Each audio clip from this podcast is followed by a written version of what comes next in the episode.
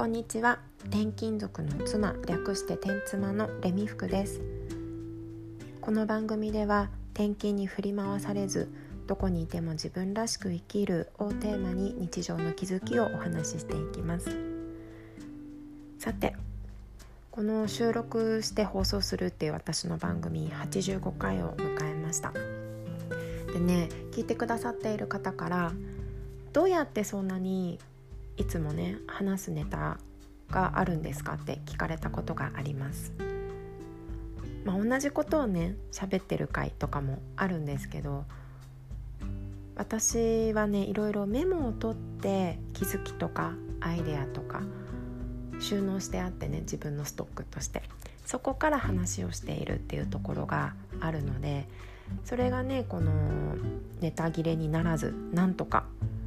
いつもこうやって放送できているコツかなと思うんですね。なので今回は一瞬のアイデアをしっかり保存しておけるメモの取り方についてお話ししていきます。これが習慣になるとね日常生活でも役に立つので是非聞いてみてください。でなんでメモをまず取るのか取るのが大事なのかっていうことなんですけど私たちの脳って1日にね6万回以上も思考しているんだってすごい数ですよね、まあ、確かによくよく自分の頭の動き考え方の考えてる動きをに注目してみるともういろんなことあちこち思考が飛んだりとか同じことまた1時間前と同じこと今考えてたとかあると思うんですね。でテスト勉強の時のことを思い出してみるとなかなか覚えようと思って覚えていることも記憶に定着させるのって難しいんですよね。記憶の定着には復習が必要ってすごく今まで散々言われてきたと思います。でまあ人のね記憶ってどれくらいのスピードで失われていくのかっていうのが実験があって1時間後にはもう大体50%の記憶は失われているそうです。だから本当に例えばふとした時に思いついたことひらめきとかアイデアとかってこう覚えようとも思ってないしその時はねあこういうことをやったらいいかもふっとこうね軽く思い浮かんだだけのことって全然記憶に定着しないんですよね。本当についさっき思いついたことでもあれ私なんかすごいこと思いついたけど何だったっけってなりますだからメモを取るのがとっても大事だということなんですね。でじゃあどうやって取っているかっていうお話なんですが私は2つのねメモの取り方をやっています。一つはスマホにメモするっていう方法ね。でもう一つは手帳とかノートとか紙にメモするという方法があるので一つずつ紹介していきます。まずねスマホのメモこれはやっぱり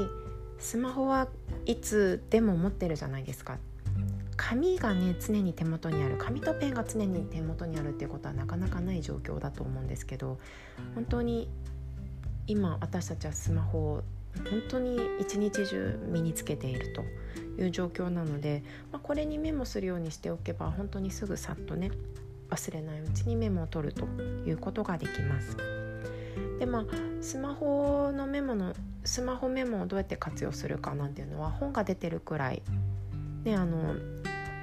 すごいいろんなやり方があるものなんですけど私はね、まあ、アプリを使うのが一番楽だなと思っています。もともとスマホの中に入っているメモアプリを使ってる人もいますし私はね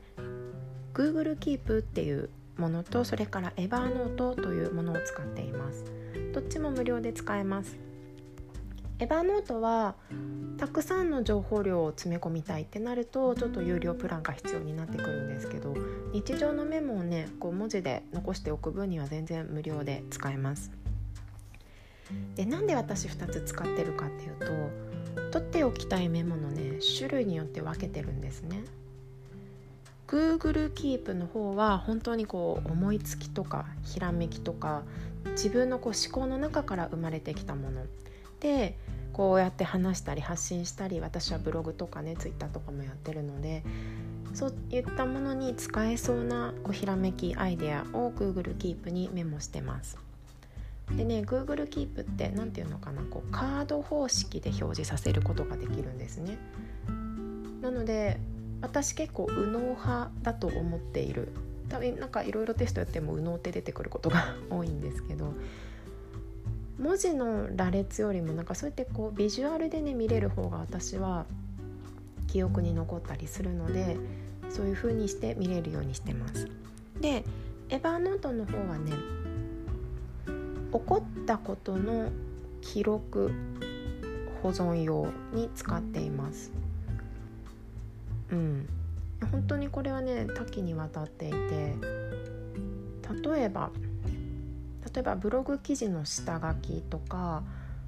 保存用とかも入っているしなんだろうネットで見かけて作って美味しかったレシピとかそういうのも全部入ってます。うん、あとはこう説明書を取っておくまででもないけど捨てたら後で困るかもなんていう時は説明書の写真をパシャッと撮ってもう実物は捨てて撮った写真はエヴァーノートに貼り付けておくんですね。そしたら後から必要になった時にすぐ見れると。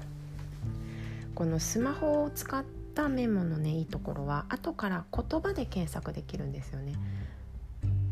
検索が楽なのでメモってこう取ってその後使えなかったら意味ないじゃないですか。だからあれ水筒の説明書捨てちゃったけど確か写真撮ったみたいな時に水筒で打ち込むと水筒に関する私のメモ保存しておいたものがわーっと出てくるみたいな感じですね。だから結構便利です。うん。でもう一つのメモの取り方。紙にメモを取るという方法。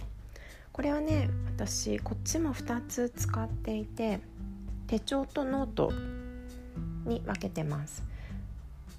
基本は手帳にまとめたいんですけどもっとこう大きな紙面を使って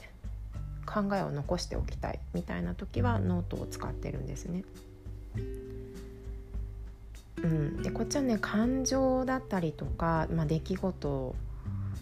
どういう感情が動いたかみたいなことを結構残しています。まあ、できれば手帳1冊がいいんですけどねのなんか紙に残すメモはね私は少なければそのいろいろねばらけさせない方がいいと思っていてなるべく一元化できるようにしたいですね。で手帳は私はバレットジャーナルという方法で手帳を取っているのでバレットジャーナルっていうのはねただのノートただの真っ白の、手帳サイズのノートを自分で手帳化して使うっていう方法なんですね。気になる方、まあ、バレットジャーナルってインスタとかで探すといっぱい画像が上がってくるしネットで探せばいろんなこう事例が出てくると思います。この何がいいかっていうとね枠が決められてないからすっごい書く日があってもいいし全然書かない日があってもいいんですよ。それが自由なのがとっても気に入ってここ12年はバレットジャーナルの状態で使っていますノートはね無地のノート何でもいいんですけど A4 サイズの無地のノートを使ってますで紙に今度こうやって書く時に検索しにくいっていうのがね一つあるんですけど紙の優秀さっていうのもあって時系列でね探しやすいんですねあの頃私何考えてたんだろうとかそういう探し方がねすごくしやすいので紙もスマホとこう併用して使っています。でまあこれメモ本当にしゃべる例えばネタを貯めておくとかだけじゃなくってこれをね使いこなせるようになると本当に日常生活がね何て言うんだろうこう自分の思いついたことがどんどん実現していくというかいいようあの自分のね理想に近づいていく感じがすごくするんですね。で例えば転勤族だったらいろんなお家に住むでしょこう賃貸もマンションに住んでみたりとか一軒家の賃貸に住んでみたりとかマンションでもね1階に住んでみたり2階に住んでみたりとか引っ越しするごとに本当にいろんな物件こう見たり済んだりしてきて自分の中で使い勝手が良かったところとかあるじゃないですか。次回はここを気をつけたいとかね。その時はそう思うんですけどすぐ忘れちゃうんですよね。なんかいろいろ今まで住んできたけどなんだっけ？みたいな。なんか次はここに気をつけようって思ってたの何かあったんだよなみたいな風になってしまうんだけどそれをねスマホのメモとかにこれはスマホのメモがいいかな入れておくと後から検索した時にねパパパッと自分の思いついた理想のおうち像とか使いにくかったところとかがわーっと出てくるのでそうだそうだこんなこと思いついてたんだったっていう風にして次回の家探しに役立てることができたりとかします。なので目もねなるべくそう全然こう発信とかしなくても取るようにしておくと自分にねすごい役立つなと感じています。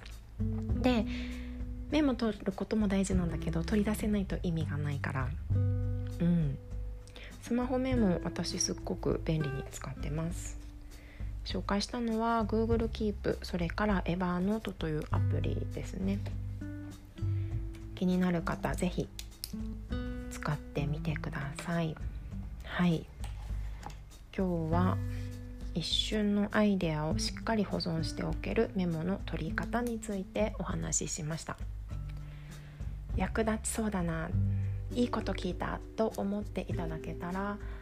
いいねボタンそれからフォローしていただけると嬉しいです。では